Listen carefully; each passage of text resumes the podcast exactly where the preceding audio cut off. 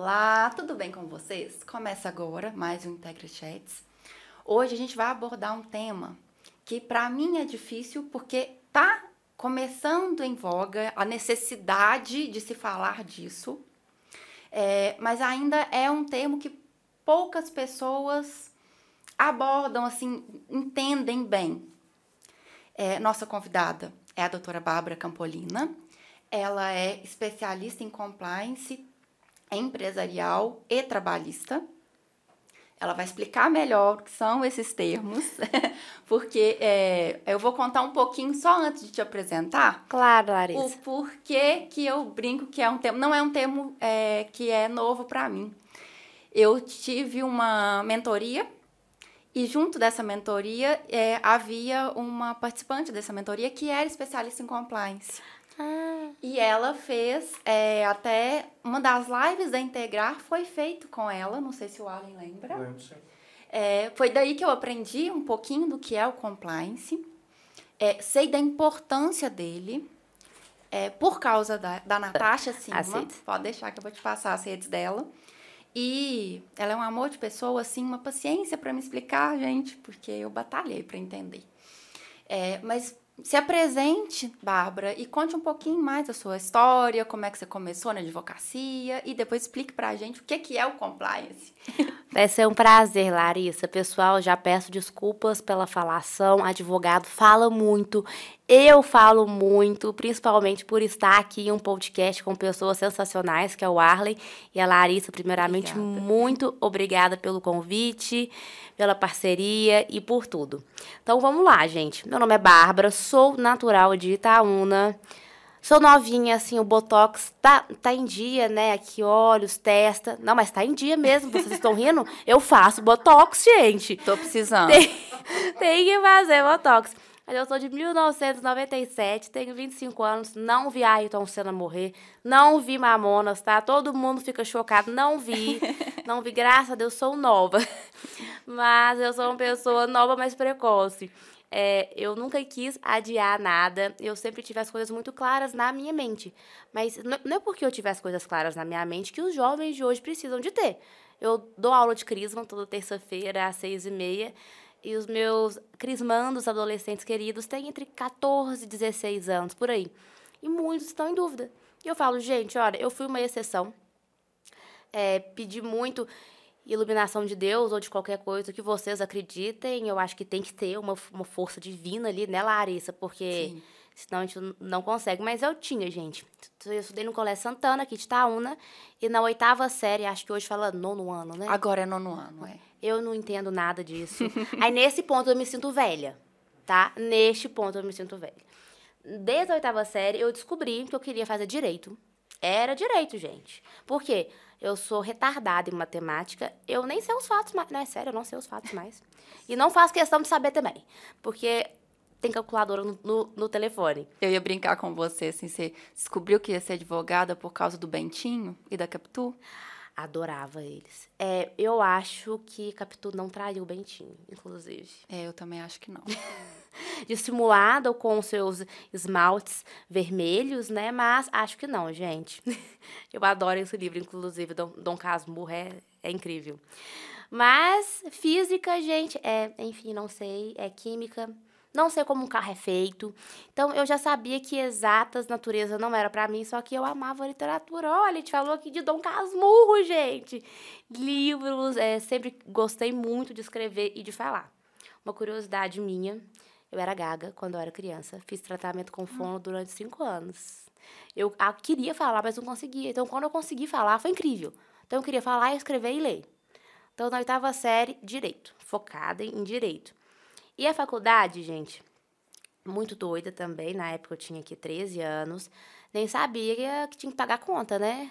É- Essa, é- essa fase é ótima, né, Larissa? Não, que a gente não tem boletos. Ô, Zero época boletos. boa. E virei pro meu pai e falei assim, ah, pai, eu quero estudar em Belo Horizonte. Apesar daqui estar ter uma excelente faculdade, estudar em Belo Horizonte numa tal de Milton Campos. Meu pai nem sabia que era Milton Campos. Muito menos imaginou me levar para Belo Horizonte, né? Nem nada disso. Mas um tio meu, que é advogado aqui de Itaúna, não sei se vocês vão conhecer, chama Giovanni Prado. Meu tio é muito querido, enfim. E já que ele estava nesse meio, ele foi falando na cabeça do meu pai que Milton Campos era top. E aí foi indo, gente. Primeiro ano do ensino médio, segundo ano do ensino médio. É, acho que a minha turma foi uma das primeiras a fazer aquele Enem. É, eu falo até com um ranço, gente. Ô, provinha difícil, viu? Cansativa, mas fiz. É, não, eu fiz Enem também. Você... Minha turma foi a primeira a fazer Enem. Vocês fizeram Enem? A gente fazia Enem, mas não era. Podia ter vestibulares separados. Ah, tinha uns específicos ainda da federal. Exato. O Enem não era obrigatório para se entrar numa faculdade. Ah. eu fiz. Eu podia usar a nota para entrar em algumas faculdades, mas eu tinha a opção também de usar o vestibular. Eu podia Entendi. escolher. Então vamos re- reformular minha frase. Talvez eu fui uma das primeiras turmas em que o Enem era a única forma de ingressar em faculdades públicas. Eu acho que vai ficar mais certo. Eu fiz, eu lembro, eu fiz é, o, o, o Enem. É, assim, eu, eu, eu lembro, Larissa, que eu peguei a, o gabarito de matemática, porque eram dois dias, né? Eu não abri a minha apostila de matemática, eu chutei no gabarito. Eu não ia saber fazer mesmo. Porque eu já queria Milton Campos, gente. Vocês não estão entendendo. Eu já queria Milton Campos. E Milton Campos não tinha Enem. Era aquele vestibular ali e você ia. Pauleira, né? Pauleiro, mas fiz, gente. Fiz Enem, fiz FUMEC. Eu passei em segundo lugar na FUMEC. Fiz PUC. Mas não fiz aqui. Porque eu sabia que se eu fizesse aqui, meu pai ia me mandar ficar aqui. Meu pai, desde a, desse nono ano, oitava série, estava surtado que a filha dele, que é, segundo os meus conhecidos, intimidadora, persistente, é, pé no saco, não ia esquecer que ia para Milton Campos. Então, eu não vou fazer aqui, pai. Não fiz. E enfim, né, gente? Passei na Milton Campos, obviamente. E o meu pai, gente, ele esperou até o último dia para fazer. A matrícula. Eu sofri. Nossa, mas eu sofri demais. Enfim, fomos, ele conheceu a faculdade junto comigo, meu irmão foi. É, vamos procurar um, um apartamento para morar ali perto. E enfim, fui. É, tenho que agradecer ao trabalho dos meus pais por terem me proporcionado isso. Hoje, depois de mais velha, é, eu vejo que se não fosse por eles, mesmo eu tendo conhecimento, sabedoria, inteligência para ter passado na Milton, para ter é, feito os cinco anos lá, sem o apoio deles financeiro, que, que vem de uma vida inteira de trabalho, eu não conseguiria.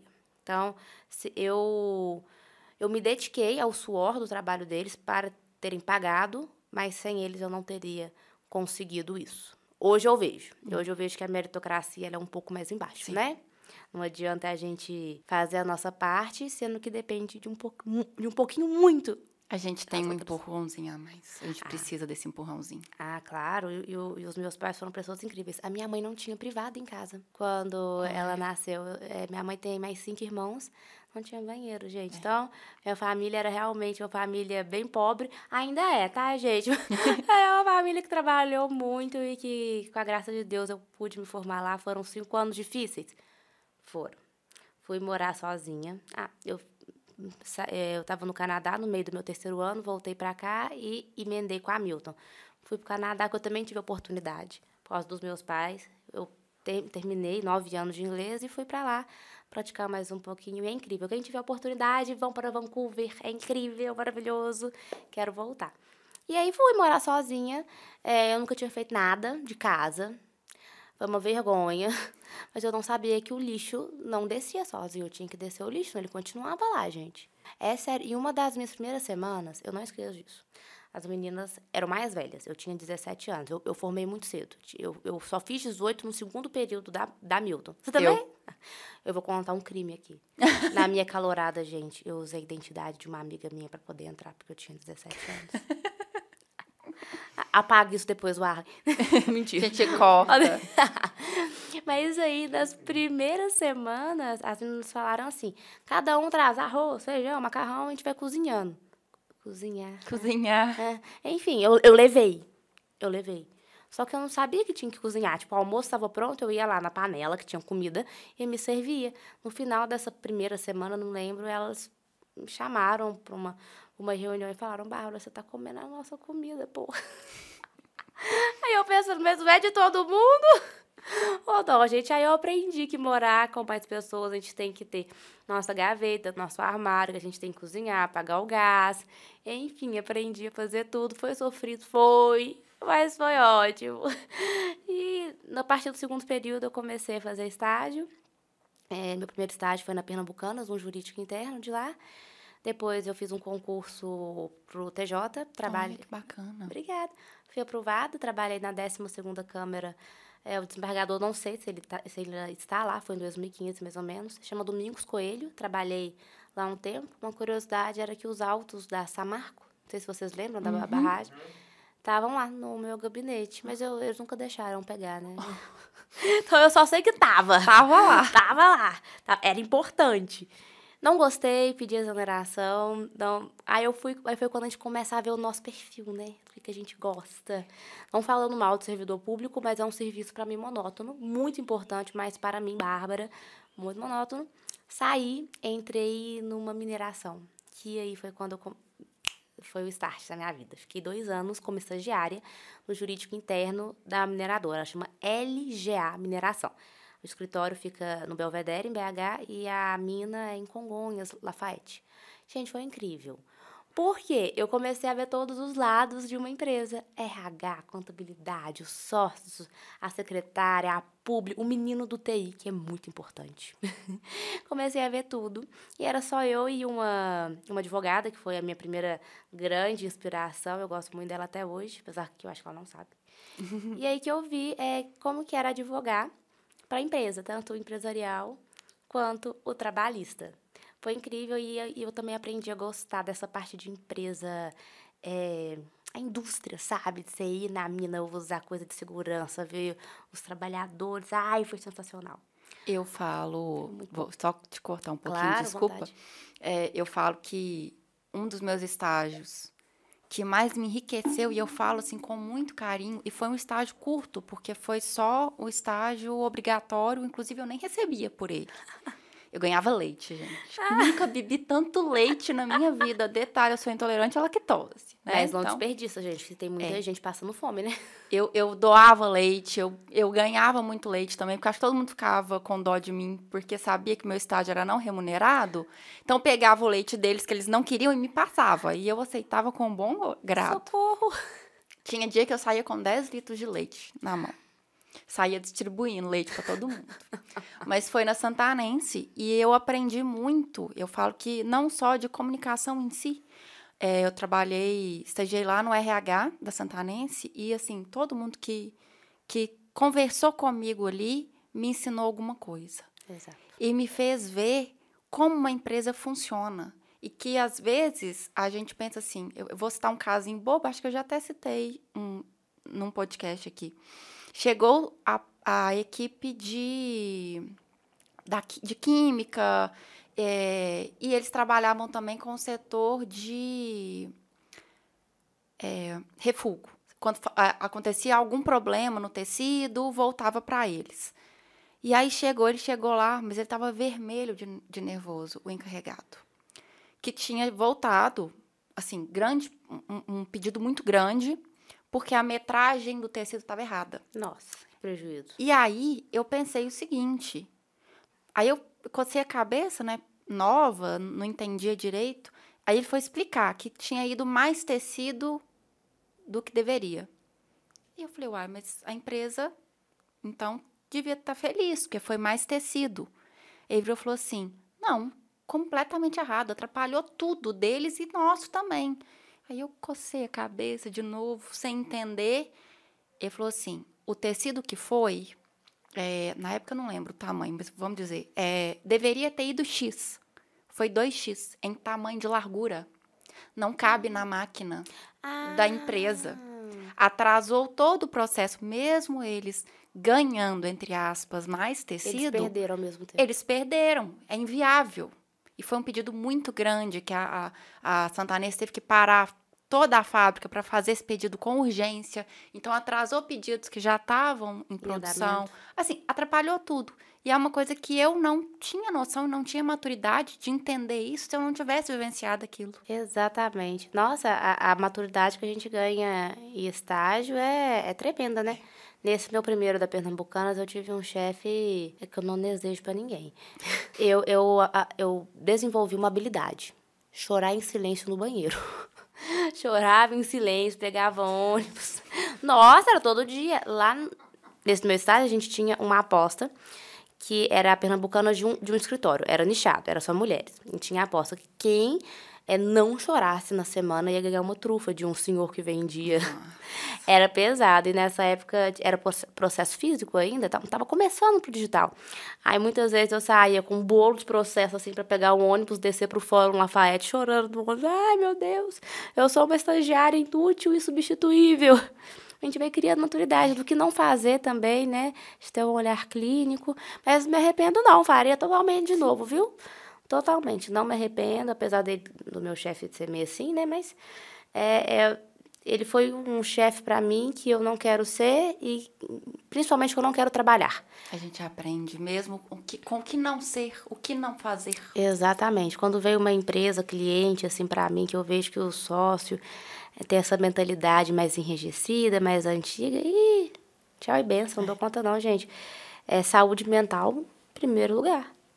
Mas aí, saí da mineração depois de dois anos, porque entrou uma outra advogada no lugar dessa primeira chefe. Que aí o santo não bateu e eu já estava dois anos, eu sabia que eu não teria chances de ser efetivada, uhum. porque eu ainda tinha mais cinco semestres ou dois semestres de faculdade. Então eu ia ser um chão que eu resolvi trocar, pasmem, por tributário. E eu que odeio matemática, tá, Nossa. galera?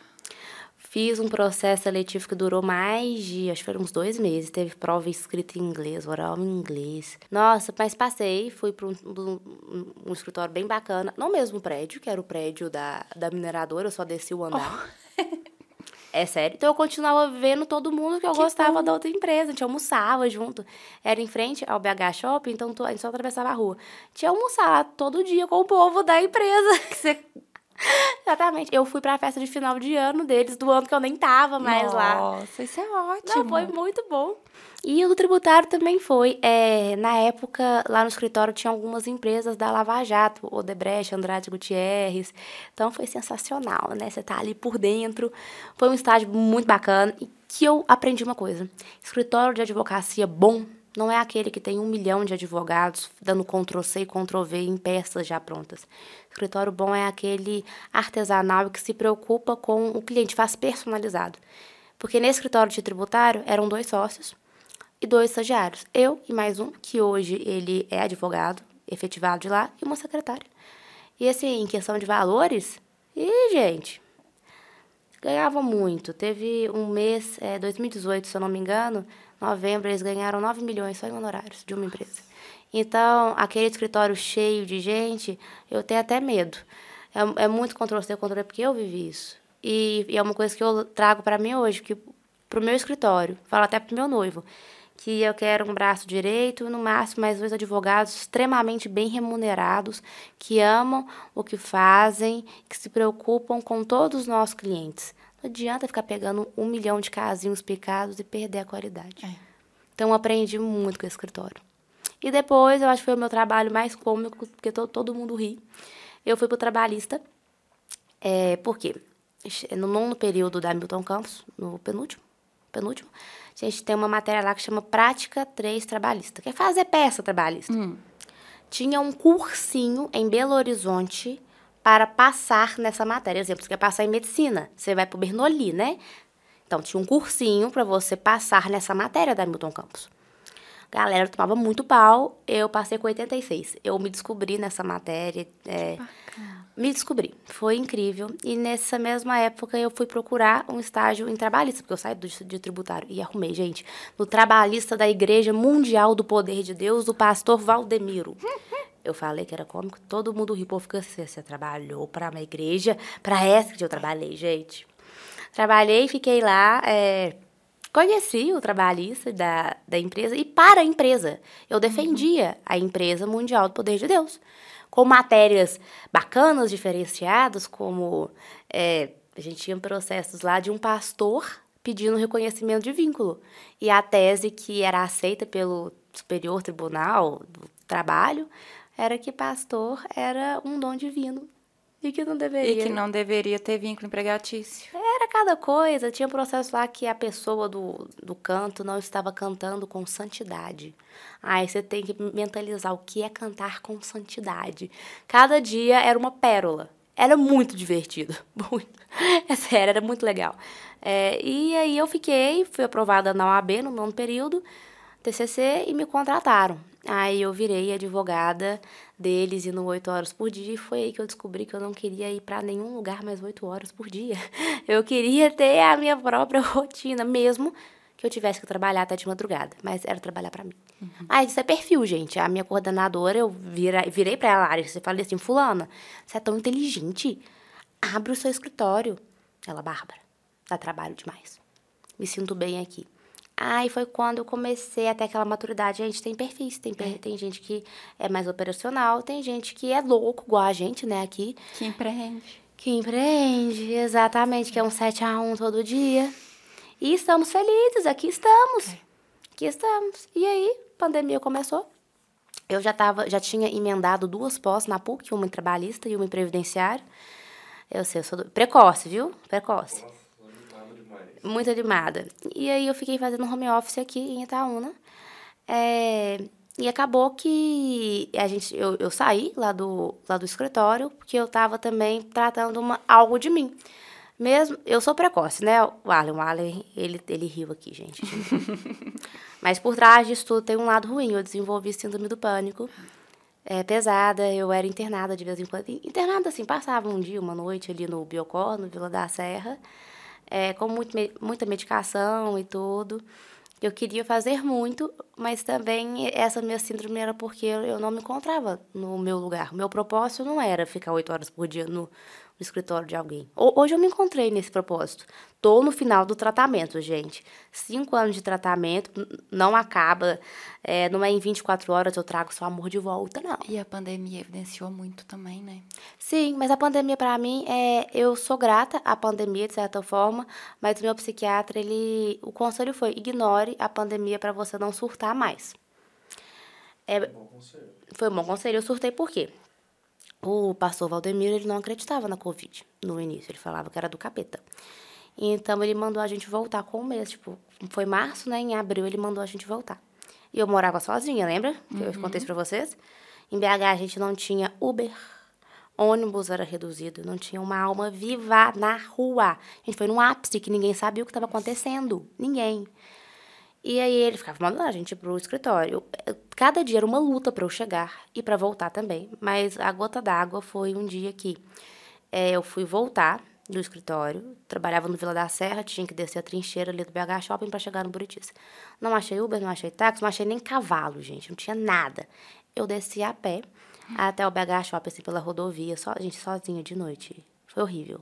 E já desci chorando, tá pensando no tratamento Covid desci chorando, é, esperando um ônibus. Tinha, é, sem preconceitos, mas pessoas bem esquisitas no ponto de ônibus ali do BH, que sempre foi muito cheio.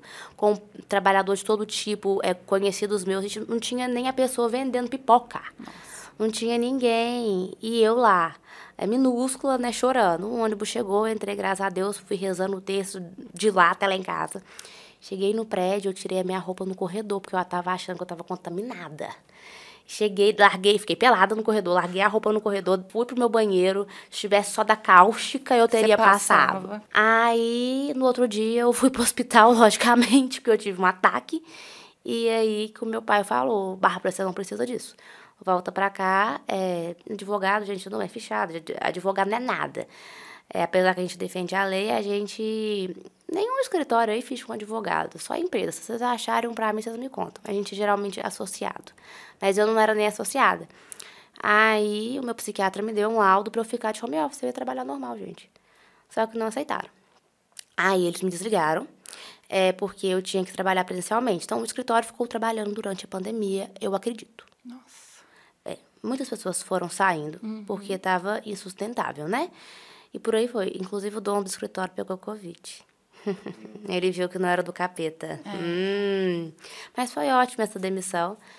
E aí, é, eu já estava aqui, já era tipo julho de 2020, e eu fui realizar o sonho do meu pai. Não foi meu sonho, realizei o sonho do meu pai, que era estudar para concurso. Que todo pai fala, estuda para concurso. Pai. Não é estabilidade. Estabilidade não existe. E fui estudar para concurso, fui estudar para ser juíza do trabalho. E já que eu amava estudar, foi ótimo. Eu fiz um ano o ciclo inteiro, fechei todas as matérias do, do primeiro ciclo. E aí eu conheci o Bernardo. É, eu já tinha um cliente, que foi de uma indicação, que foi meu primeiro cliente daqui de Itaúna, é o José Márcio, do Negão do Outdoor. É meu cliente ainda, meu amigo, tenho um carinho enorme por ele. E ele me aceitou, tipo, foi uma referência, fui, ele gostou, falei assim, ah, vamos encarar, né, gente? E foi ótimo. E o segundo foi uma reunião lá na Pro Alto. Na época eu só estudava, mas fui ver. E eu conheci o Bernardo, enfim, a gente foi se conhecendo, e, enfim, a gente começou a namorar, né, hoje estou noiva. E eu fui vendo o dia a dia dele, que era essa correria, cada dia diferente, não tinha uma rotina. E eu achei incrível, e eu parei de estudar aos poucos. E fui me inserindo no mercado de trabalho.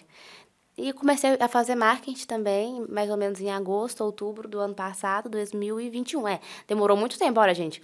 2020 eu só fui conhecer o Bernardo em 2000, é, um ano, né, de ciclo de estudo, julho de 2021, mais ou menos.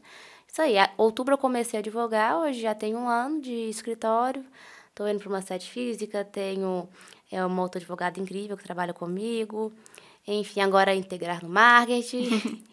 e a gente estava discutindo, né, antes aqui na Larissa, sobre a falta de tempo. Eu, graças é. a Deus, é uma agenda muito cheia. Não me imaginava estar onde eu estou, e muito pelo contrário, eu não imaginava trabalhar com o que eu trabalho hoje. Lei Geral de Proteção de Dados é uma coisa super nova. Eu estava no meu último ano de faculdade, gente. Eu entrei na faculdade achando que eu ia ser promotora, que mexe com penal. Ai, Deus! E ser dona de escritório eu também não imaginava. E compliance também é uma coisa extremamente nova. Então, é, sei lá, um conselho, não tente é, ditar o seu destino. Eu tentei fazer isso, me dei mal, tive ansiedade e hoje eu faço coisas inimagináveis e que eu sou extremamente feliz e bem realizada. Minha, meu único, minha única reclamação é que o meu dia não tem 48 horas, mas não para eu dormir, porque eu queria continuar fazendo. É, é porque você gosta do que faz. É, eu tive Pandemia para mim foi muito tranquila, porque eu, a gente já trabalhava, olha, quanto tempo em home office? Há mais de quatro anos, fácil. A gente abriu a integrar em 2015, né? É. Foi home office desde, desde então. Então, a gente não, não, não saiu da nossa rotina por causa da pandemia. E se a pandemia tivesse influenciado a minha vida, eu acho que eu ia surtar, porque eu fiquei grávida antes da pandemia, mas eu passei a pandemia grávida, parte da pandemia grávida. Eu dou graças a Deus que as notícias de problemas com grávidas só vieram depois que eu já tive Eliandra. É verdade. Porque eu ia ficar noiada. Aí sim, eu ia ficar noiada. E que bom que você não estava grávida trabalhando para alguém, né? E não estava grávida trabalhando para alguém. Porque eu não, eu não teria. Ficado. É, eu não teria testado. Porque na época que eu estava grávida. Não existia período, legislação? Não existia legislação, eu teria que trabalhar presencial. Nossa. É. Aí, graças a Deus, eu já trabalhava para mim. Eu fazia os meus horários, né? Mas ao mesmo tempo foi difícil também, porque é, desde que eu tive a Elianda, eu tive que aprender que o meu tempo agora tem uma pequenininha que eu tenho que incluir no meu tempo. É lógico e que não entende que a mamãe tem que trabalhar. Ela fala: trabalhar não. Ah, que bonitinho. Trabalhar não. É porque aí é o problema do home office, porque eu não saio de casa, apesar do escritório ser separado da minha casa, eu não saio de casa. Então ela acaba me vendo, passando, né? Então ela não entende. Então tem, tem, os, tem o bônus, mas tem o ônus também de, de, trabalhar em home office. Mas não troco, gente, não troco. Ah, não, jamais. É, é muito bom eu poder estar com o meu computador no meu colo, na minha cama de vez em quando. Eu estou fazendo o escritório é mais para receber os clientes. Se fosse para mim, eu não faria não, viu, gente? Tá ficando lindo, móveis planejados, ar condicionado, projetor, tudo lindo, mas é para vocês. Para mim não é não. Eu estaria muito bem acomodada no meu escritório da minha residência e na minha cama. Produzo muito bem. Eu preciso de Wi-Fi, um computador e um token. Só isso. E a advogada que trabalha comigo é na casa dela também. Não faz questão nenhuma de ver ela, tá? Se for ver para tomar um vinho. Pode trabalhar quando é, onde ela quiser. Ó, liberdade. Isso de ter que ficar vendo ali o funcionário, gente Isso, infelizmente, tem que grudar na, na, cabeça dos empresários que isso não existe mais. Claro que tem profissões que precisa, né, gente? Um vendedor, enfim. Mas um escritório, uma, é uma profissão pensante, né? Por que não dessa liberdade, essa flexibilidade? É um ambiente de trabalho saudável. E que é o que conta. E é entrando um pouquinho né, no, no meu trabalho de hoje, o que, que me motiva? Eu quero ajudar alguém de alguma forma. Tem a forma do meu mestrado, que eu estou para defender a minha dissertação, quero ser professora, quero que alguém, é talvez um dia, uma pessoa um dia se inspire em mim, como eu me inspirei em vários outros professores, para eu poder estar aqui. Então eu quero ajudar dessa forma, acolhendo, tendo alteridade, empatia para com os meus futuros alunos. E a outra parte é que eu possa ajudar um empresário a não ver o direito como uma coisa chata, enrijecida, buro, primitiva, burocrática e que só quer prejudicar ele. Gente, tem uma frase que eu aprendi no início da minha faculdade. Vale a reflexão para todos. O direito existe porque há sociedade ou só tem sociedade porque tem direito? É complexo. Como é que você vive em alguma sociedade que não tem leis? Quando alguma lei ela é violada, você quer justiça. Mas imagina se a gente ainda pudesse fazer justiça matando alguém. É, não, não ia ter sociedade, né? Você não ia sair na rua, né? Porque a mulher seria estuprada mais do que já é, porque elas já são, né? Então ia ser mais, ia ser ok. Ia ser ok, entrar na sua. Enfim, gente, precisa de ter regras. E é a mesma forma que tem numa empresa, senão a empresa poderia estar com trabalho escravo aí do, do, dos funcionários. Tem patrão muito bom. Mas tem patrão que é muito ruim também, gente. Nós estamos vendo isso acontecer é, com o Twitter. Ah, Twitter, Twitter foi comprado, né, por bilhões. É, e o atual é, gestor, dono, gestor, o CEO, CEO do Twitter, ele está querendo implementar modos operantes de trabalho que os colaboradores não estão aceitando. E não devem. E, consequentemente, já tivemos duas rodadas de demissão em massa de colaboradores que se negaram. Que se negaram a aceitar. E tá todo mundo brincando, ah, o Twitter vai quebrar e tal. Mas assim, claro, uma, uma empresa daquele tamanho não, não se quebra fácil. Lógico. Mas vale o alerta de por que tantas pessoas estão desistindo de trabalhar num local que gostavam, porque tem gente que. Eu vi o vídeo, tem gente que tinha. A pessoa fez questão de falar: tem nove anos e nove meses que eu estou aqui. E agora eu vou contar a regressiva. Eles contaram a regressiva. Socorro. E deram tchau pro emprego de nove Tô anos arrepiada. e nove meses. Tô e não arrepiada. foi uma pessoa só. Foram várias. Isso é porque, gente, o patrão ele se sente Deus, né? É igual o STF hoje, né? Se sente Deus e não escuta mais ninguém embaixo, sendo que o termômetro da sua empresa, claro que são os clientes, mas quem atende os clientes, quem produz para os clientes são os seus funcionários. Como que você quer ter venda se você não tem um funcionário operante feliz? E o, o, o empresário que não pensa assim é o que eu quero tentar ajudar. É, claro que é muito melhor quando chega um empresário já assim, é, super empolgado, feliz, Bárbara, eu quero melhorar, eu quero fazer diferente. Nossa, aí é um abraço, né, que a gente dá e fala, vem cá, Vem meu cá. filho, é ótimo. Mas aquele que é enrijecido, por muitas vezes eu desisto, porque eu sei que não vai melhorar, talvez só quando os filhos tomarem a gestão. É, isso é muito comum, Larissa. Os filhos ficam loucos para fazer diferente. Eles querem resultados diferentes, mas fazendo as mesmas coisas. Não. Então os filhos ficam doidos, só que o papai, Não a mamãe deixa. não deixa. Aí eu falo, ó, não, daqui uns anos, né? Porque ele vai aposentar, ele vai te passar a empresa. E tem alguns casos que até os filhos são assim. Aí são empresas que vão aprender pela dor. Porque hoje, gente, é, tem salário, ok? É, o, o, o empregado ele é atraído pelo salário, só que a- o outro ponto é a qualidade do trabalho. Você passa mais tempo conversando com seus amigos de trabalho no ambiente de, de trabalho, seja virtual ou presencial, do que com a sua família. Como que você quer que o empregado entre calado e saia calado? Isso não existe mais. E se existiu, totalmente errado. Totalmente errado. Então, a minha função é ajudar esses empresários a tornarem, por meio da lei, que não é um monstro, A lei existe para regular e transformar tudo em é, a, a, gente gostaria de falar que era 100% assim para todas as leis, né? Mas estou falando só na seara empresarial. Tornar a empresa um local melhor para fornecedores, parceiros, clientes e empregados. Tem que ter leis trabalhistas hoje no Brasil, gente? Tem. Eu sei que quanto mais leis trabalhistas, menos empregos, porque aumenta imposto e tudo. Eu acho que o erro deveria estar no, tá no percentual dos impostos. Na tributação. É. Exato. Mas lei tem que ter ainda por causa dos empresários que ainda precisam de serem obrigados a fazerem alguma coisa, porque senão ia deixar o coitado lá sem horário de almoço, trabalhando igual uma mula, né? Enfim. Então, para os que pecam, infelizmente os bons têm que sair prejudicados. O Brasil ainda não tem essa educação. É. Infelizmente não. Aí o meu trabalho é pegar a lei que já existe e trazer benefícios pro empregado. É isso que o compliance faz, gente. Ele faz um diagnóstico da saúde da sua empresa. Passa por todas as áreas. Empresarial, ele com seus sócios, se tem acordo de sócios, vai pro RH, para a contabilidade, ver questão de jornada, questão de salário, folha, se tem passivo trabalhista, por que, que tem passivo trabalhista?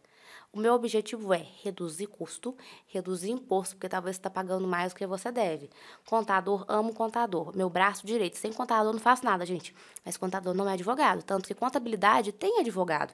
Eu, é, se Deus quiser, vou entrar em uma contabilidade agora para prestar uma assessoria, porque eles têm essa consciência, eles querem entregar o melhor para os clientes.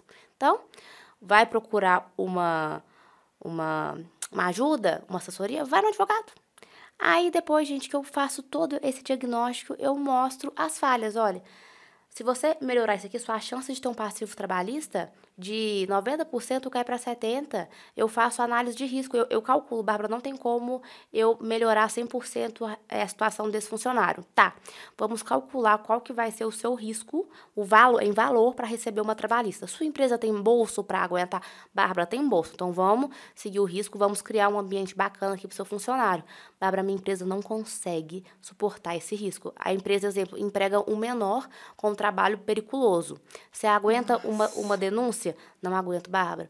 Então é melhor você demitir esse menor que você estava. Eu sei que estava ajudando, ele não estava mexendo com coisa errada, estava trabalhando, do que ele machucar, acidentar. Vai, vai vir um processo e nessa hora a mãe que te pediu um trabalho, ela vai esquecer, tá? Ela vai querer a humana e da indenização.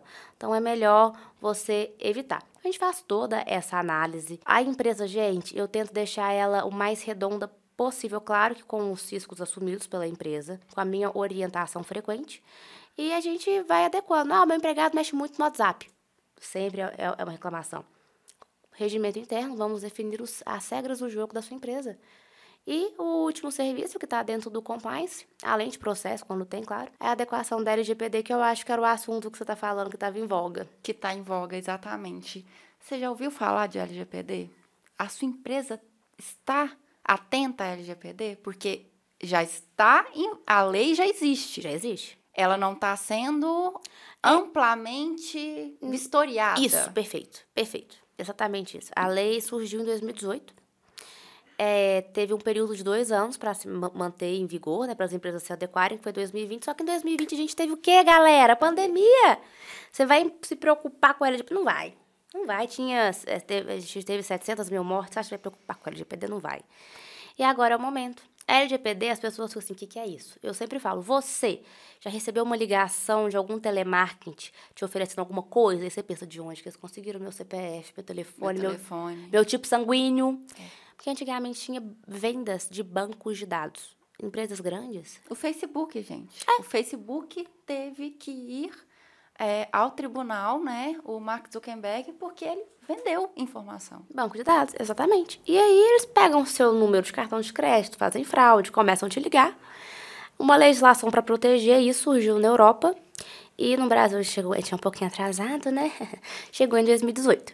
E essa lei visa exatamente isso, proteger dados comuns e dados sensíveis. Dados comuns. Bárbara Campolina Paulino, CPF 136, é, endereço tal. Você me identificou. Dados sensíveis. É a Bárbara, aquela advogada que mexe com compliance, que dá aula de crisma, sabe? É que contou ali no podcast que já teve síndrome de pânico. Isso é um dado abstrato que você me identifica. É um dado sensível. E as empresas que mais correm esse risco de vazamento talvez sejam da área da saúde. Porque aí você tem, ah, sabe o João, aquele que tem AIDS? Você ia querer que um exame seu de AIDS estivesse espalhado? Ah, aquela menina ali de 12 anos, vizinha de Maria, que tá grávida. Tá grávida. Laboratório mexe com muito dados sensíveis. Maria Gabriela, jornalista, contou, né? Ela voltou ao YouTube com o De Volta com a Gabi. é, e ela contou que ela teve uma situação em De que ela vazamento? de vazamento. Ela foi fazer exames de rotina num laboratório. Ela falou que ela chegou, ela foi no laboratório, fez os exames, chegou em casa, o telefone dela tocou. Uma jornalista, colunista, falou assim: Oi, Marília, quanto tempo? É, aqui, tô sabendo que você tá fazendo uns exames. Você tá bem de saúde? É, e foi falando o exame específico que O ela foi fazer. Chocada. Exato. Ela falou o nome específico. Aí ela virou e falou assim: Como você soube? Eu acabei de sair do laboratório. E, e ela falou assim: Gente, não era um laboratório qualquer, não é nem desmerecendo, mas era um laboratório referência, que eu sempre fui, que teoricamente deveria estar ali alinhadinho. Um funcionário vazou. Um funcionário vazou Porque era a famosa Maria Gabriela. porque era a famosa Maria Gabriela. E as pessoas sentem no direito Dispôs os dados. os. Até para ganhar dinheiro, que a gente sabe que, que é, Claro. é, é, né, são valores altos. Venda de informação, fofoca, gente. É revista de paparazzi, existe desde Vende. que o mundo é mundo. É, ué. E aí ela virou e falou assim, ela falou, olha, eu não vou falar sobre os meus exames. São exames de rotina que não tem, não, não cabem a ninguém saber. É, porque ela falou assim, inclusive, imagina se fosse um exame para descobrir uma doença que eu não quero que, que revelem. Uma coisa íntima, né? uma coisa íntima. E eu vou agora ligar para o laboratório, porque eu quero, nesse momento, eu quero a cabeça de quem vazou. Eu vou descer o cacete. Por- Desculpa, corta aí. É, eu quero a, ela falou, eu quero a cabeça de quem vazou essa informação, porque senão eu vou processar o laboratório e aí puxando para o lado, para o meu lado de, de expertise, ela nunca mais foi naquele laboratório. É lógico. E nem indica. Só fala mal, inclusive. Exatamente. Mas é isso, gente. Olha o quanto que é importante a primeira fase da LGPD. Quando eu entro no laboratório, a gente faz um diagnóstico para ver se o laboratório tem alguma coisa da LGPD. Geralmente tem, assim, é muito pouco. E depois disso, é o um a um com cada funcionário. Não adianta o sócio me pagar para eu colocar LGPD se eu não conscientizar de forma drástica, agressiva, quem está ali na recepção, quem faz coleta, quem faz análise. Então, a gente faz com cada funcionário uma conversa séria, é, são, são várias, para eu descobrir o caminho que o dado faz, o processo analisado com o dado. Eu não quero saber do exame, eu quero saber onde que o dado está caminhando dentro do seu laboratório, do seu, do seu hospital. E ao longo disso, gente, que são meses, eu gasto pelo menos seis meses para implementar, é conscientização pesada sempre. Eu se falo, olha, imagina se fosse o seu exame. Você coloca no, no lugar do outro. Eu sempre vejo muito rascunho, sabe? É, Elas pegam um- o, o seu exame, a Larissa, tá lá ferro, creatina e tal. E atrás elas começam a escrever. Pensei a gostar que se fosse o seu exame de ferro e creatina? Não, Bárbara é feio, né? Então por que você tá fazendo com da Larissa? Sabia que se a Larissa ela descobrir, ela pode fazer x, x, x coisa? E, gente, muitas pessoas não sabem, só quem está dentro da área de, de laboratório, de hospital, a gente tem alguns procedimentos de qualidade que são, não sei se obrigatórios, mas são de bom tom. A gente tem que fazer é como se fosse um caminho de quem faz cada etapa. O laboratório é todo mapeado. Tem o nome da moça da recepção, tem o nome da moça que coleta o sangue, o nome da moça que faz a análise de quem libera o resultado. Eu consigo identificar em qual espaço o dado vazou e quem vazou. Então a pessoa sempre vai estar na mira, ó. É o laboratório, claro, mas o funcionário que vazou eu sempre vou conseguir ter. Isso chama ISO. Eu vou conseguir ter por causa dessa métrica. Olha o quanto que é importante. E os convênios estão cortando a parceria com laboratórios, clínicas e hospitais que não estão, desculpa, com a LGPD. A Unimed está fazendo isso e a Unimed está certíssima, porque é, a Unimed é enorme. Você acha que ela quer ter o nome dela em um laboratório que não está protegido? Tá certa, não tá errada não. Só que por que que estão pegando no pé dos laboratórios? Gente, não sei. Provavelmente por causa da visibilidade que teve na pandemia. Mas a fiscalização pesada está acontecendo em laboratórios. Só que o brasileiro é aquele que espera a água tocar na bunda, né? Muitas empresas, em vez de pensar que ser ter a, a LGPD pudesse ser um marketing, tipo, eu sou a primeira contabilidade tal cidade que tem a LGPD, eu me preocupo com o seu dado cliente, do seu dado e dos seus funcionários. Sabe? É, é fazer marketing em cima, que é um diferencial. Não, é, eles só estão pensando, ah, o dia que chegar aqui a Agência Nacional da Proteção de Dados, eu dou um jeito. E aí, gente, o, o valor é astronômico. É. Acho que a Samsung, ela foi multada em 2 bi. Você tem 2 bi, Larissa? Eu, eu nunca nem vi esse não, dinheiro. nunca nem vi. Pois é, eu sei nem o cheiro. Pois é, gente, eu, eu não tenho, você tem. Se você tiver, beleza, né? É, é o que eu falo. Mas eu acho até, tipo assim, você tem, você quer perder? Eu não quero. Eu Se queria eu tenho, tomar. Comer o jato. Né? Exatamente. Foi, podem pesquisar. Samsung 2 bi. Se eu tiver errada é porque tá, tá, tá muito baixo o valor, deve ter mais. A Amazon, a Amazon, desculpa, gente, a Americanas teve também um vazamento pesado e foi multada. Claro que essas big empresas que estão mais no radar, lógico, Sim. mas vai chegar, é questão de tempo, a LGPD não vai caducar, quer perder a eficácia, é uma lei para sempre. E claro, a gente tem uma, o monitoramento. Cheguei no laboratório, acabou seis meses. Eu vou de dois em dois meses. Contratou funcionário novo, eu tenho que fazer o treinamento de novo, eu é. tenho que ser agressiva da mesma forma. E eu tenho que ir lá ver se eles estão seguindo tudo aquilo aquilo que eu apliquei. Por isso que é, não é só o dono, é o organismo inteiro. E aí entra de novo saúde do ambiente de trabalho. E por aí vai, gente. Não tem como escapar. Não tem como. E o empresário às vezes pode pensar assim: nossa, mas eu vou ter esse trabalhão? Mas eu não vejo como um trabalhão. Eu acho que é realmente investir na sua empresa. Exatamente porque ah, eu vejo muitas situações. Ah, eu e o Arlen, a gente tem situações complexas que a gente vive a, por causa de uma mensagem no Instagram que a gente posta. Porque a gente posta a mensagem. Eh, vou, vou puxar um exemplo que aconteceu. É, eu tinha uma empresa é, como cliente e eu soltei uma promoção. Hum. E aí, eu mesma, como cliente dessa empresa, porque eu gostava do Você produto, quis. eu quis a promoção. Eu cheguei lá, tava sem gás. No dia que eu soltei a promoção. Hum. Eu queria morrer. Porque eu falei assim, mas tá todo mundo ligando. Era uma empresa que vendia gás?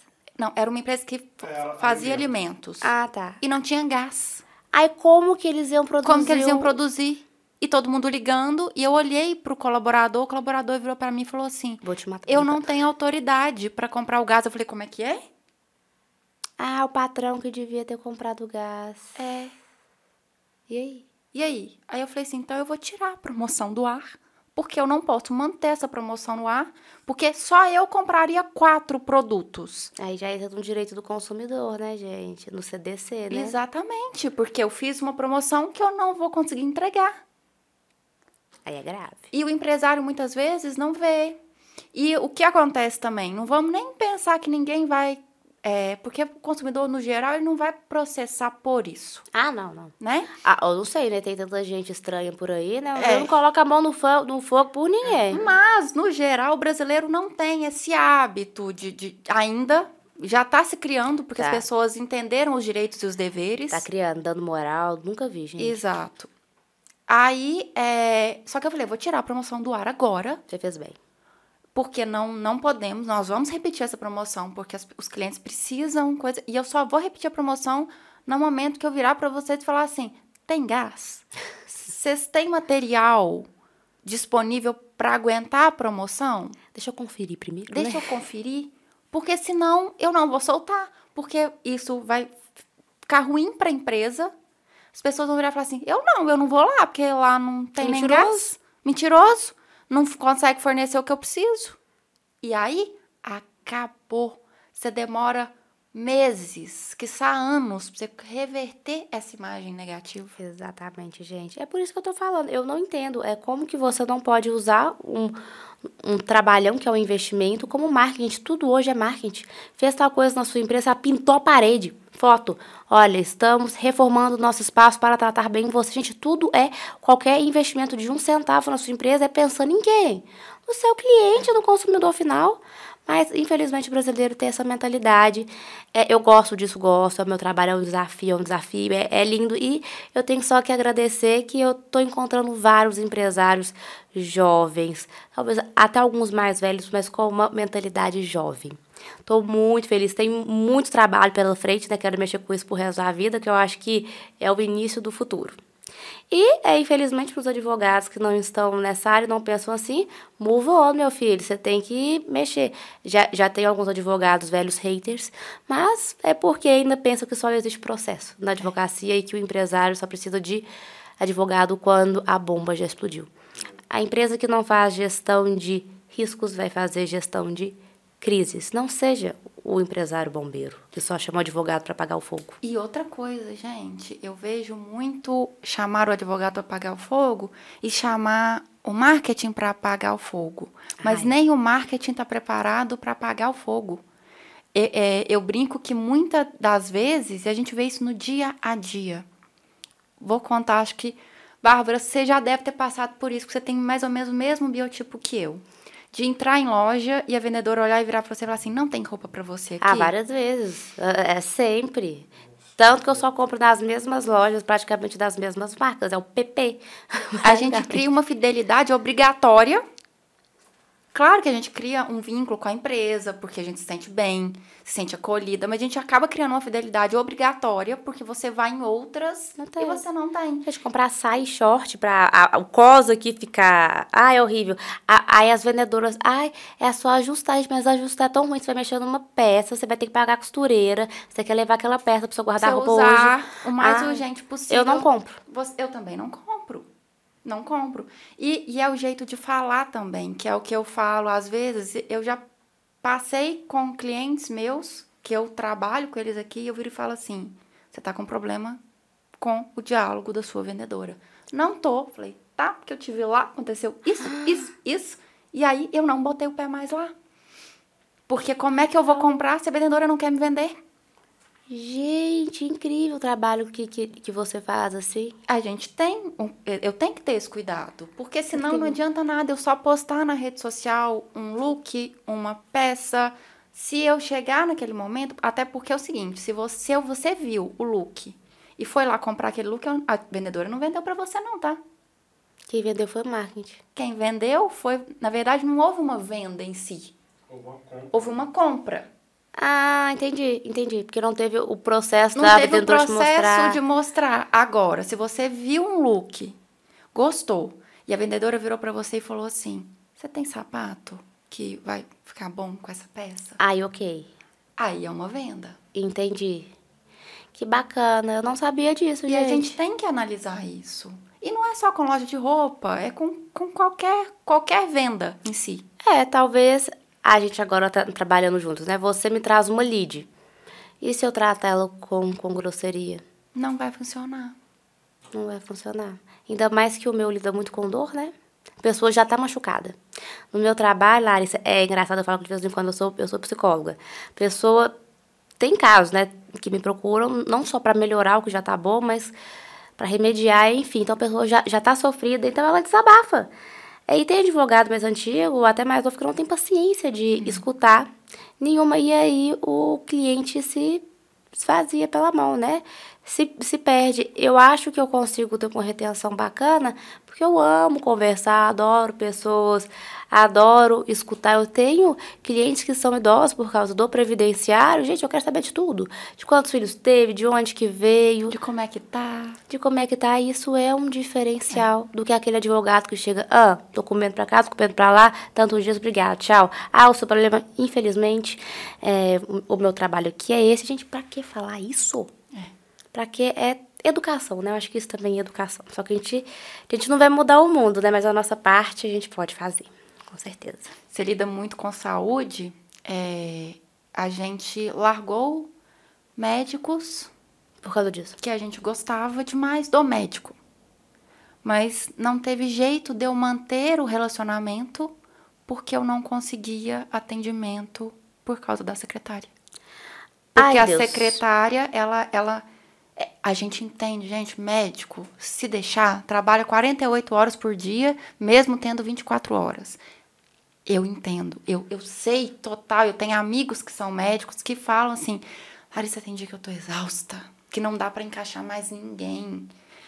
A gente entende. Só que a secretária, ela tem que ser um filtro. Ela não tem que ser uma barreira. Porque a partir do momento que ela é uma barreira, é exatamente o que acontece. O cliente se esvai. É, não vai querer voltar. Porque você tenta marcar. Você tá doente. Eu não sou, é até errado, eu não sou uma paciente que vai tanto a médico para é, manutenir, né? Eu vou quando eu estou doente. Então, eu quero, eu preciso de uma consulta. A sua é urgência, né? A minha é urgência. E aí eu tento marcar, não consigo. Aí tento de novo. Isso aconteceu com a minha filha. Eu tento marcar de novo, não consigo. Eu tento marcar de novo, aí eu tenho que recorrer ao pronto atendimento. Aí você recorre ao pronto atendimento. O pronto atendimento é para atendimentos de caso de emergência, urgência. Eu sinto assim, não tem outra opção. Tem coisas que pode ser, podem ser tratadas e devem ser tratadas na clínica. É. Mas é só a última Mas opção. só o que salva é só o pronto atendimento. Aí eu tive que largar médicos por causa disso. Ah, isso é pra tudo, gente. É para isso é pra qualquer prestador de serviço. Gente, é pra tudo. Nossa, é tudo. Eu acho que não tem nenhuma outra profissão que isso não se aplica. Ah, até política, tudo. Tem uma dúvida, que é a seguinte, esses casos de invasão hacker onde os dados são sequestrados, a empresa é responsável? Lógico, porque primeiro que se acontecer um vazamento de dados, a empresa é obrigada a notificar isso para a Agência Nacional de Proteção de Dados. A gente faz um- uma política de vazamento de dados, tipo que o passo a passo se acontecer. E a gente tem que estar implementado com a LGPD para poder mostrar para a NPD, que é a agência que fiscaliza, olha, a gente está seguindo tudo que você mandou. Tá aqui, ó, tudo da parte de TI, né? Tudo digital, tudo da parte jurídica, tá tudo bonitinho. Só que nós tivemos essa invasão, estamos te avisando de acordo com o que é exigido pela lei, a lei obriga a notificação. Aí vai ter a análise, né? Se foi uma força maior, um caso fortuito, ou se foi por falha da própria empresa que não estava adequada a LGPD. Aí tudo depende, entendeu? Depende. Do direito nada é certo, nada é garantido. Depende, é uma análise. Mas se você é a minha empresa, que eu adequei, a minha defesa é qual? Olha aqui a minha política de vazamentos, eu- te avisei dentro do prazo que a lei manda, tá aqui toda a minha adequação, porque a gente cria uma pasta tanto física quanto virtual com todo, gente, mapeamento, diagnóstico, código de conduta, código de boas práticas e adequação de documentos, ter um diagnóstico da parte de, de TI, backup, se é nuvem, a criptografia, por isso que demora, porque é muita coisa. Então, amor de volta em 24 horas, LGPD não dá. Mostro tudo pra agência. Essa é a minha defesa. Olha, tudo que eu podia fazer, Eu fiz, Eu né? fiz. Tá aqui. É, tá correto de acordo com a lei que você manda. Agora vamos analisar como que esse hacker entrou e tá pedindo, né, tantos mil para me devolver os dados. Geralmente as empresas que passaram por isso, tem LGPD não sou. Não é. É. Beleza, mas se, se tiver, então Pode a empresa acontecer. não é responsabilizada se tiver tudo certo. Não posso falar que sim nem que não. Depende. Eu tenho Depende. que analisar o processo. É. Mas com certeza o ferro vai ser menor se a empresa mostrar que tem adequação, que tem a política de vazamento de dados, que notificou. Pode ser que ela vai responder? Pode, por isso que eu falei. Eu minimizo o seu estrago. risco, eu minimizo o seu custo. Eu nenhum o advogado que te falar que a causa é ganha, que é certeza que você está blindado, corre. É impossível. Eu não sou juiz e quem decidiu é o juiz. Eu vou fazer o máximo que a lei pede, está feito. Entendi. Aí o processo é longo, né? Por isso chama processo, porque são várias etapas. Vou mostrando, né? Tem, tem testemunha, exposição de documentos, para poder mostrar que a minha parte eu fiz. Aí, uma empresa que fez a parte dela e a outra que não fez, vamos colocar aí na, na, na balança. Essa aqui que talvez fez, se a gente provar que essa invasão foi uma coisa totalmente atípica, talvez, não estou garantindo, tá? Que nem tenha condenação. E se tiver bem pequena. A outra que não tem nada, aí, meu filho, eu arrisco até o 99,9999. Tem um 01 ali, mas para poder falar que aí vai levar uma boa. É, e, e eu já tive a experiência, gente. Eu não gostei. Não sei se vocês gostariam.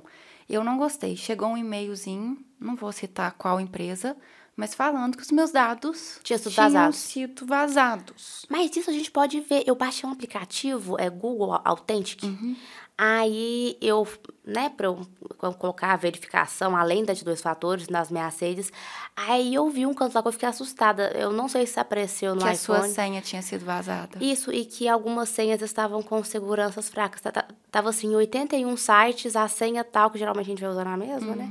Em tal site, a sua senha foi vazada, está comprometida. Eu fiquei em choque, eu saí mudando tudo, gente. A minha não foi só a senha, não, gente. Eu tive meus dados pessoais vazados. Eu A empresa recebi, a empresa me notificou.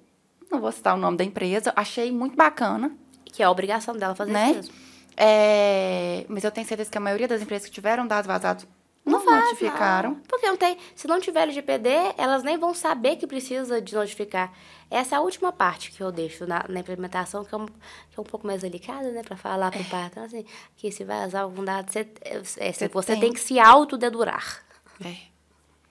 E aí chegou, tinha vazado endereço, telefone, nome completo e CPF, Ah, tranquilo, seu endereço, né? Tranquilíssimo. né? E aí, gente, não tem o que fazer. Vazou meu endereço, eu vou mudar de casa? Não vou, Não. não vou. Vou mudar de CPF? Não vou. É esperar pra ver, né? É esperar, ficar atenta, tanto é que. E aí as pessoas não têm, às vezes não têm noção, acham assim, ah, vazou o CPF, vazou o endereço, tá ok, né? É, eu fiquei esperando e aconteceu. É, eu tive dois cartões clonados pouco depois disso. E eu tenho certeza Ah, Que foi por causa absoluta desse que foi por causa desse vazamento. Por quê? Não quer dizer que o vazamento culminou nos meus cartões de crédito clonados, mas abriu a brecha da Pra isso. oportunidade para isso. Só que aí como eu já estava, aí olha que bacana, parabéns para a empresa que me notificou porque eu já fiquei atenta, Isso. Eu já fiquei atenta, não senti mal por isso, tipo da empresa, não fiquei com ranço da empresa por causa disso. Ela foi honesta, viu? Foi honesta, Diálogo resolve tudo, gente. falhei nisso e, e eu aí eu entendo também porque eu trabalho com isso. Então, pra mim, eu entendo um pouco melhor que tipo assim, a gente tenta, tenta, tenta segurar os dados, criptografar, mas nada é incorruptível. Nada, é depende. Então, é, eu, eu, eu entendo isso, mas eu, eu, nesse ponto da empresa me explicar, me falar, me notificar que vazou, eu fiquei atenta. Rapidamente eu vi que meu cartão tinha sido clonado, entrei em contato com a administradora do meu cartão e falei: olha, isso aqui não é meu. Você vai olhar que são compras feitas, é, inclusive não deveriam ter sido né? aceitas, porque foi de um em um segundo, entrou. Na mesma. Foi superchat do YouTube, gente. Nossa. É, se fosse assim, eu tava louca, que eu gastei mais de mil dólares em superchat. Foi mil dólares? Foi. Eu quase infartei. Uau.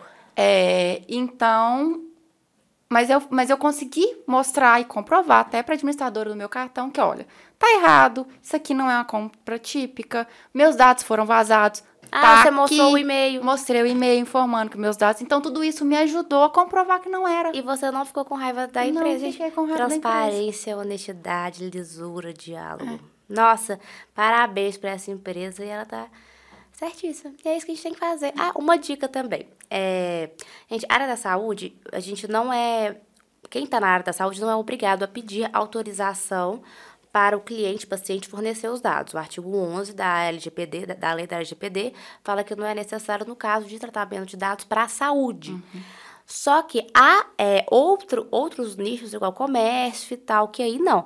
É, é, semana retrasada, eu tava em um comércio novo aqui em Itaúna, eles pediram o meu cadastro. Gente, eles pediram RG, CPF, número de telefone, endereço com o número da minha casa, CEP. Falei aqui, não vou te passar. Falei mesmo, não vou te passar, não que fazer cadastro nenhum, não, não quero desconto, é isso aqui mesmo. Ah, mas porque é, é, é padrão, eu. É um padrão vocês ficarem mandando promoção no meu WhatsApp, no meu e-mail. O meu número de telefone da, da minha casa eu não entendi, porque ninguém fica mais mandando aqueles panfletos, né? Enfim, não vou te passar. E, gente, não precisa te passar. Você tem que autorizar. E eles nem sabiam que era GPD, não me mostraram nenhum termo de consentimento de, de tratamento de dados. Essa loja não tem uma política de tratamento de dados. Sempre que um site tiver essa política, leiam, porque lá vai estar explicando como que o seu dado é usado, para quê. Exemplo, o laboratório tem algumas doenças igual ao Covid, tem que notificar a prefeitura. Aí vai estar tá lá, e uma das cláusulas, notificação compulsória por causa de lei. Então você vai ter consciência como, por quê e para quem que o seu dado está indo. E quando a empresa não tem, gente, você está num limbo, né? Num buraco negro. Então, não passei, de, se a funcionária lá, a vendedora, tiver ficado com raiva de mim, tô nem aí. Mas é, é meu CPF, meu telefone, minha casa. Gente, e para, CPF e RG. E RG, isso me incomoda demais, gente. Eu saio cortando RG em tudo que é canto. O CPF, o menino já, já nasce hoje, né? Com esse, CPF. Não é, então? Na minha época eu tive que fazer, velha. Mas hoje, a gente pariu, já tem CPF. A certidão já, já aparece o CPF. Pois é, gente, todo mundo tem. Então, olha, fiquem atentos, não passem dados de forma desnecessária, compra online, priorize um cartão online, né? Crie um cartão online, verifiquem se essa, esse e-commerce tem essa política de privacidade de dados, tem os cookies no site, tudo é para ser levado em conta. E físico, olha isso, se o estabelecimento trata bem o seu dado e de saúde, você tem que verificar também se eles tratam. Eu só vou agora em lugar que tem LGPD, gente. Eu tô, eu, eu tô ficando neurótica. Mas lembrando que da saúde, a autorização é automática, é expressa, por, desculpa, implícita por causa da lei. Gravidez também, viu, gente? Vocês acham que não? Gravidez também, tá? Ah, é, eu assustei, não quando eu estava grávida, quando eu estava grávida eu já sabia. Mas eu fiz um teste de gravidez, porque eu achei que eu tinha engravidado. E Aí a moça falou assim: aqui, eu preciso que você assine isso aqui para mim, informando que você está ciente de que se você estiver grávida, eu tenho que mandar essa informação para o Ministério da Saúde. Beleza. Exatamente. Com a LGPD, até esse documento que ela te passou, ele se torna, eu consigo embutir ele em outro, por causa desse artigo 11. Gente, meu, meu papel é diminuir dados e reduzir papel. Quanto menos papel e menos dado, mais feliz eu fico. e, Bárbara, só para finalizar, assim, foi maravilhoso estar aqui com você. Essa conversa eu acho que vai ajudar muito as pessoas a entenderem efetivamente a importância do compliance da LGPD. Se Deus quiser. Ai, vai sim. é, e a gente sempre tem um bloquinho no último que é para você tirar uma dúvida de marketing, comunicação que você tenha que a gente pode te ajudar. Claro, é até a minha. Eu, eu fico muito em dúvida, Larissa, é, em horário de postagem, porque eu não sei se isso é más línguas, se é fake, se é um mito, eu sempre fico perdida. O que, que acontece? Antes, horário de postagem era assim, exato. Você tinha os melhores horários, sim. Agora, o Instagram, não sei se você já reparou, ele começou a mostrar posts antigos, posts novos uhum. e assim vai. Só que as pessoas começaram a não gostar disso. E a reagir mal a ver posts antigos. Então, de, tem uns dois meses que o Instagram começou em alguns perfis, porque o Instagram ele testa em perfis, ele vai soltando as, as, os updates em blocos. Hum. Então, em alguns perfis ele já aparece no meu, porque eu vivo fuxicando um monte de coisa, então ele, o meu acaba que é um dos que ele pega primeiro para testar. O que eu acho ótimo, porque eu sei da novidade antes. é, ele agora tá com. Ele voltou a priorizar, sim, os melhores horários, porque vamos pensar o seguinte: é claro que tem horários melhores para o seu público. É claro, é. Porque tem hora. Porque você vai pensar o seguinte: se eu é empreendedor, uhum. você vai colocar o empreendedor, tipo, 10 horas da manhã. Onde que ele tá? Uma reunião, ué ele não vai estar acessando Instagram. Se ele estiver acessando Instagram, é porque tem, tem alguma coisa errada, é atípico. Exato. Né? Então, sim, tem os horários. É, mas agora, o que que o, o Instagram está implementando? Ele voltou com essa, não vou dizer rigidez, mas priorizando o horário, sim. E agora ele mostra três posts antigos no início. E depois ele para assim, agora você já viu três posts anteriores, agora você vai ver os atuais. Oh. Ele está testando isso para ver como vai assimilar, né? Se as pessoas vão gostar. Porque assim, a gente entende que é muita informação, a gente não consegue ver tudo. Então, eu acho vantajoso ver alguns posts antigos, porque também. passa desapercebido. Sim. Né? Mas realmente também a gente quer o atual. É, a gente quer tudo. A gente quer ver tudo e tá ali, né, envolto na informação. Então, sim, independente das regras do Instagram, vamos a lógicazinha. Qual horário a sua persona está online, disponível para ver o Instagram. E vocês fazem essa métrica? A essa gente análise? faz isso. A gente Ah. analisa isso. Ai, que bom. Me sinto acolhida, protegida. Foi um prazer ter você aqui conosco. Ah, foi As ótimo. portas estão abertas para quando você quiser voltar. Ah, vou voltar muito, né, gente? Pois que agora é. são meus clientes também. Eu vou voltar demais. e- Exato. Vai ser é um prazer e vou deixar as redes sociais aqui da Bárbara para quem quiser tirar dúvida, quem quiser entrar em contato com ela. E, gente, o Instagram dela tem muita informação bacana que eu acho que sim, vale a pena pegar e maratonar. E terão mais. Vai sim. Prazer, gente. Muito obrigada. Um beijo. Tchau, tchau, gente.